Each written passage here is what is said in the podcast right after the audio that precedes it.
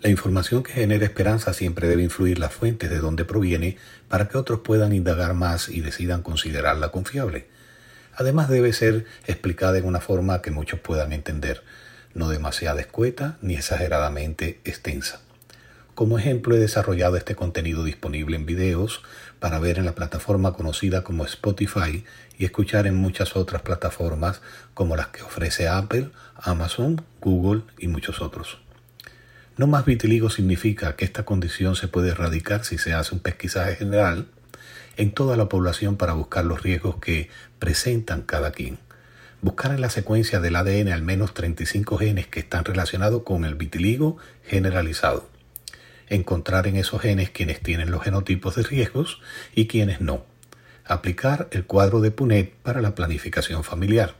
Emitir un consejo genético responsable se encuentra entre los pasos a considerar advertir en la población los eventos que sirven como factores detonantes que permiten la expresión de esos genes para evitarlos.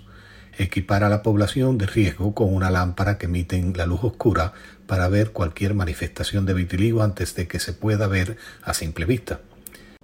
Generalmente quienes se interesan en el tema ya poseen vitiligo de forma permanente por varios años. Algunos aseguran que han probado de todo y no les funcionó. A esos que piensan así les informo que si no sabían lo que debían hacer en su preciso momento, es como si no lo hubiesen hecho nunca y probablemente por ser inadecuado e insuficiente pudo haber actuado de forma contraria a lo que se esperaba. Seguir un orden específico y un tiempo adecuado, regresar a un paso anterior o saltar a uno próximo planificado son cosas que no se pueden hacer si lo desconoces y son pasos determinantes para controlar la enfermedad de vitiligo. De la misma forma, al descontinuar abruptamente lo que se inició, probablemente ocasiona efectos rebotes que desarrollan más alteraciones en lugar de reducirlas. Ya esos grupos de personas que presentan la enfermedad desencadenaron esos mecanismos que la sostienen y se resisten al control convencional como no muchos conocen.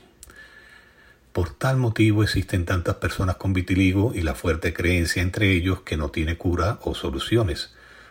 Algunos están deprimidos, tristes y decepcionados por cualquier razón que podemos hasta entender. Sin embargo, muchas más personas están expuestas a presentar alguna vez en su vida la misma enfermedad y no están haciendo nada para evitarlo. Algunos de esas tantas personas son sus seres queridos, sus familiares, sus hijos, y no están haciendo nada para evitar se desarrolle similar enfermedades porque nadie con autoridad les informa de ese peligro.